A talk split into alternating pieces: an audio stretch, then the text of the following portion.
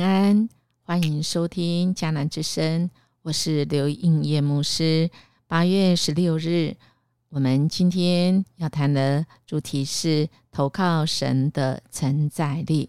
经文记载在撒母记上二十一章。我们要来祷告的经句记载在诗篇十六篇第一节：上帝啊，求你保护我，因为我投靠你。信仰不是用来解释人生，而是用来承载人生。这是很有名的杨木谷牧师，他在患了疾病时，深深领受到信仰不是用来解释苦难临到的原因，因为苦难的原因往往对受苦者而言是隐藏的。反过来说，信仰却能够使人在苦难中承载生命。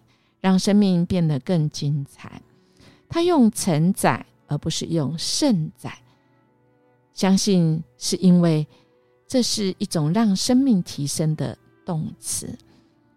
信仰让生命提升，好使人生在面对人所不能面对的苦难，而解释的心态却是过去式，为人生种种的苦难做诠释。这不能带来生命的提升。只会把人生停顿，让人活在事后诸葛的种种遗憾中。我们为什么会讲到苦难啊？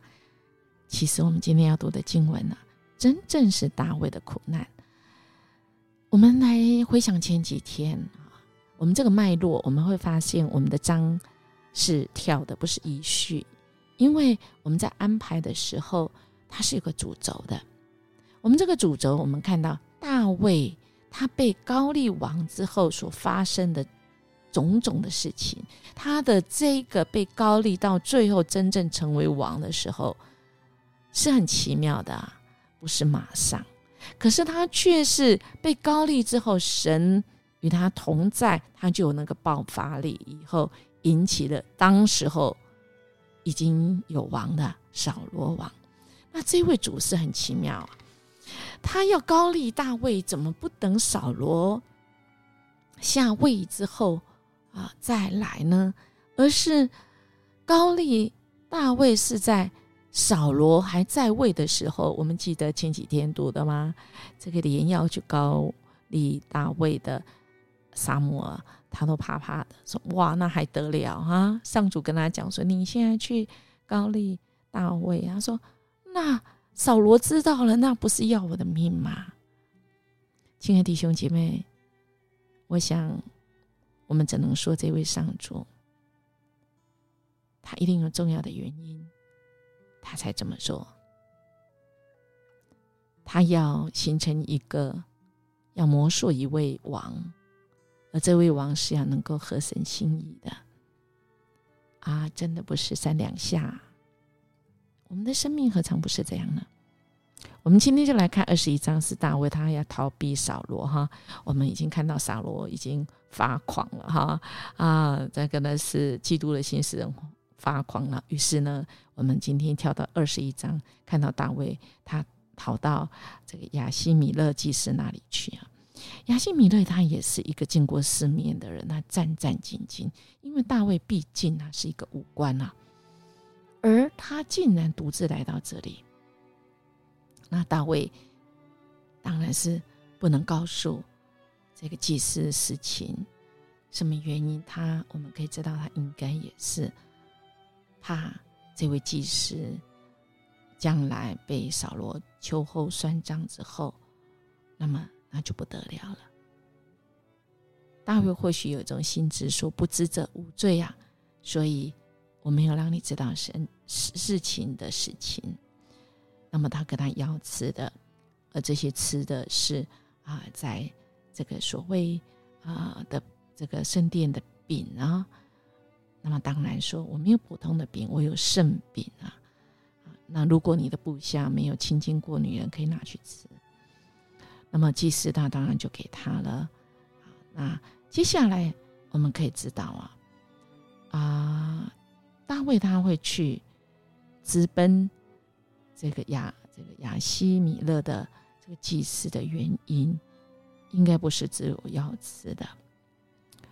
我想大卫他想要问神啊，因为他想问祭司，但他还有一个心愿，他希望他这一路可能要逃亡的旅程，他可以从神的圣殿开始。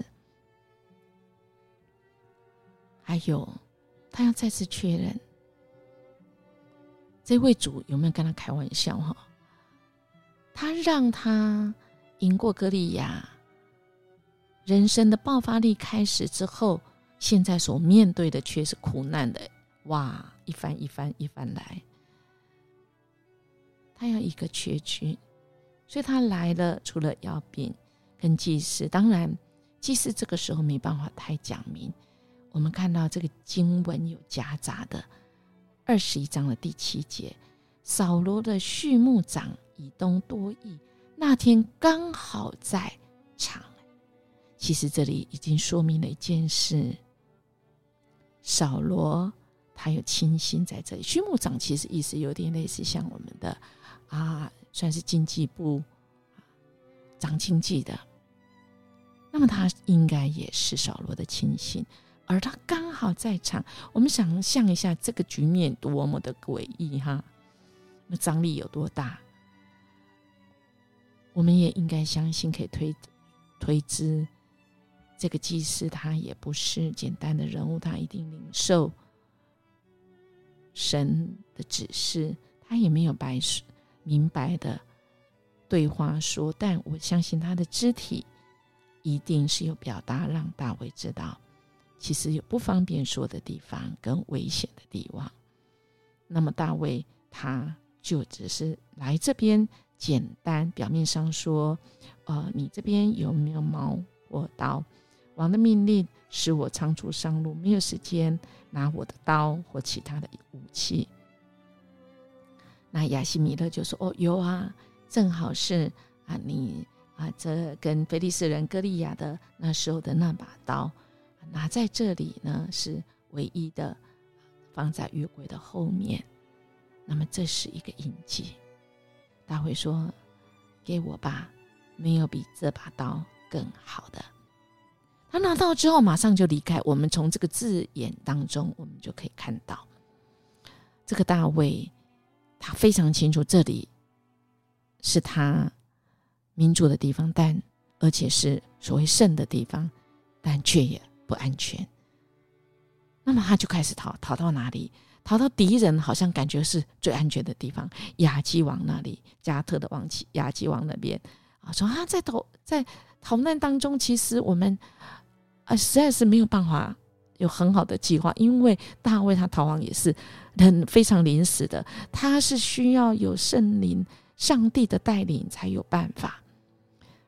他觉得他应该要逃到敌人是最安全的地方，但看起来好像经文当中也是错了，因为他来到这里的时候，竟然有认得出他，说：“哎，你不就是啊这个大家妇女们在唱跳的，说扫罗杀死千千，大卫杀死万万的那个大卫吗？”